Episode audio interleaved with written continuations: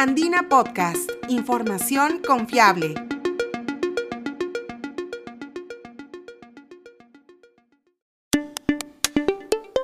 Hola, soy Quilla Cuba, periodista de la agencia Andina. La industria de los videojuegos está en pleno crecimiento. El estigma que los rodea va desapareciendo y cada vez más se valora su potencial, no solo como entretenimiento, sino también como una herramienta educativa.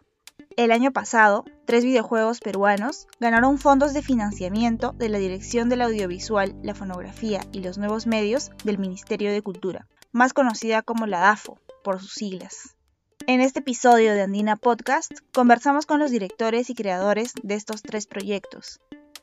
¿Qué tienen en común además de haber ganado el concurso de la DAFO? Todos son parte de narrativas transmedia, es decir, son historias que se cuentan en diferentes formatos y plataformas. También son propuestas educativas. Estos videojuegos buscan transmitir mensajes como la revaloración de las culturas originarias o brindar lecciones de lenguaje musical para que los más pequeños puedan crear sus propias melodías.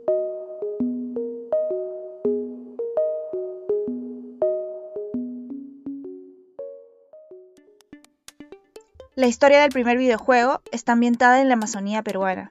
La propuesta se llama Tinquina y los juguetes mágicos y es una producción de la empresa Cometa Audiovisual.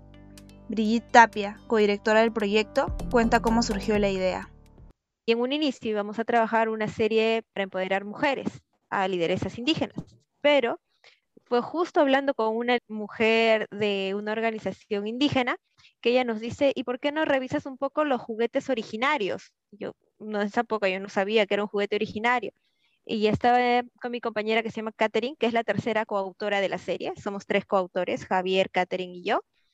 Y, nos regalaron un librito del Ministerio de Cultura, de hecho, que tenía un compendio de los juguetes originarios, este, de algunos juguetes originarios, de un encuentro llamado Tinkui. Brigitte se refiere a un evento anual que realiza el Ministerio de Educación para reunir a niños, niñas, adolescentes y jóvenes procedentes de diversos pueblos indígenas y comunidades afroperuanas. Nos encantó la idea de que existan juguetes originarios y dijimos, ¿por qué no son juguetes mágicos? Si son juguetes ancestrales originarios.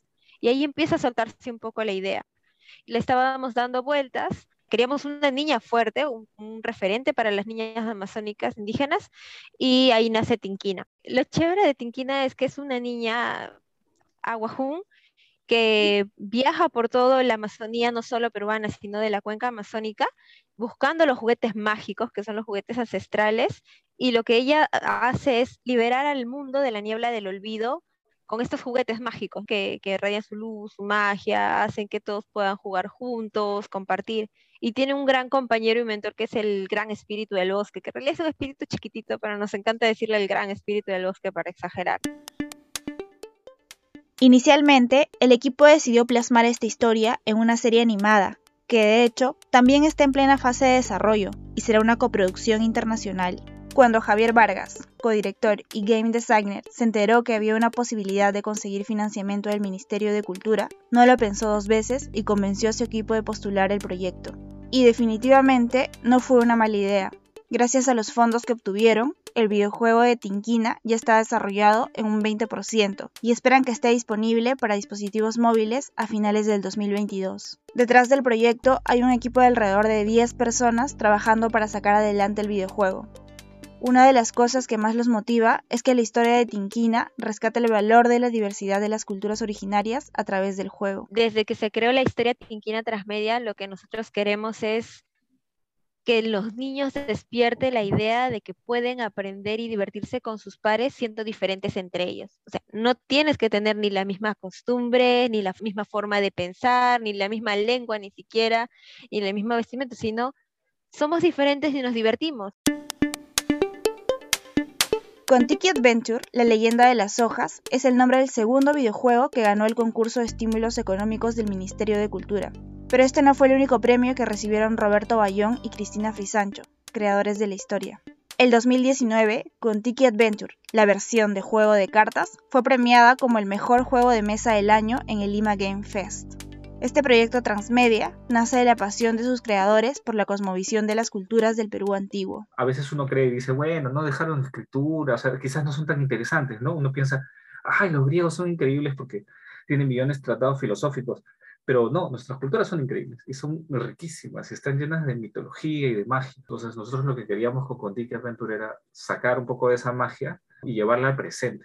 ¿Con qué? Con juegos de mesa, con videojuegos, con animación, con cómics, con diferentes historias. Fue así como se les ocurrió crear a los protagonistas, los pequeños Contikis, bautizados así en honor al nombre con el que también era conocido el dios Huiracocha. Que son espíritus de la naturaleza, pequeños personajitos que tienen forma de honguito, que bueno, que representan espíritus de la naturaleza, las plantas, viven en los árboles, digamos, pequeños espíritus, ¿no? Y son pequeñitos, débiles y, y bueno, sí, no, no, son, no son esos grandes jaguares, ¿no? No son este, cerros poderosos, no, no, son, son pequeñitos. El videojuego que ganó el premio de la DAFO sucede en el mismo universo que el juego de mesa, pero esta es una nueva historia, y así la narra Roberto. Este juego es la historia de otro personaje dentro de la aldea, que en este caso se llama Ari, ¿no? que es una niñita, que eh, como todos los contiquis protege las semillas ¿no? del bosque, y ella se ha hecho muy amiga de una semilla que se llama Pachi. Y Pachi este, se pierde, es raptado, ¿no? raptado por unos espíritus también del bosque, y, y, Ari los ve, entonces los persigue. Y cuando los persigue, acá metida en un montón de problemas, y finalmente termina encontrándose con, el enemigo de, de, este juego, que es un chamán, es el chamán oscuro, que resulta que él lo que quiere es controlar la magia de este mundo mágico, bosque mágico, y para ello quiere robarse las semillas. Entonces va a este templo donde están, estas, donde están tres semillas mágicas importantes y a tratar de robarlas. Y nosotros, que vamos a tomar el rol de, de Ari y Pachi, su pequeño amiguito, para eh, tratar de detenerlo, pese a que somos el personaje más pequeñito y débil del universo, porque encima todos los enemigos son inmensos, ¿no? Tú eres pequeño y no tienes poderes, no, no, no, o sea, no tiras rayos, no haces nada, no, solo corres, eres pequeñito y cabezón. O sea, en realidad es una historia de un poco de, de superación.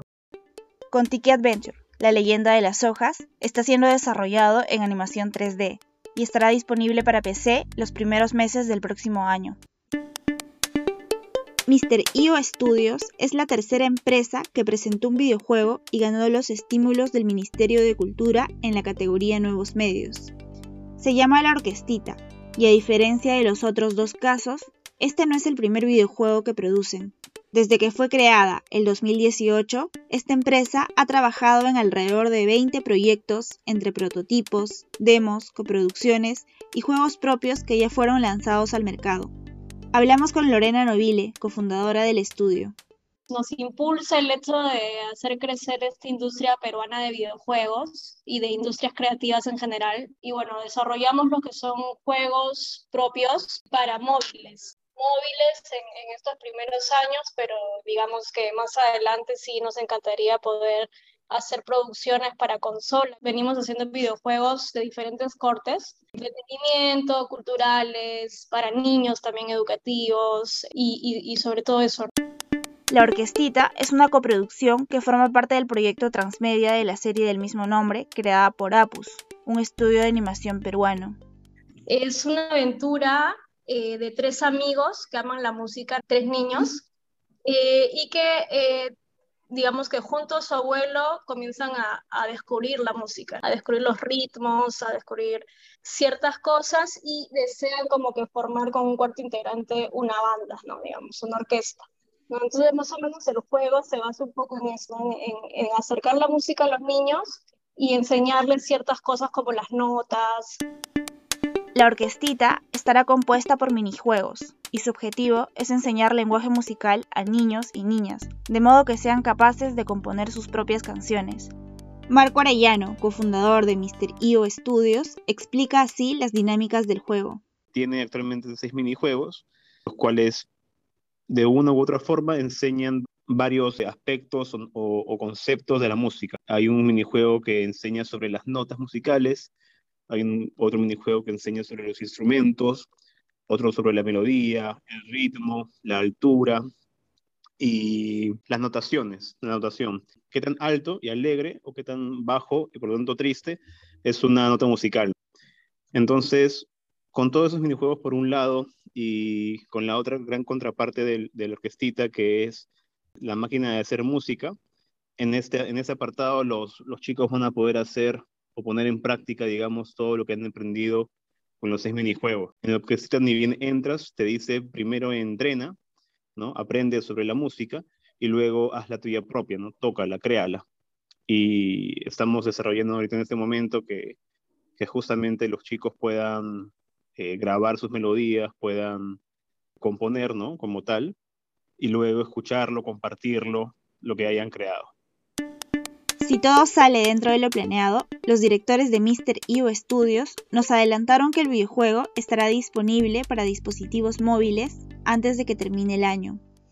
Ya estamos entrando en un etapa final en el que solamente vamos a encargarnos de que se vea bien lo mejor posible en todas las plataformas posibles y de que, de que funcione tanto en Android como en iOS, ¿no? Que ese es el objetivo. Así que considerando todo, yo creo que estamos en un 75% ya avanzados.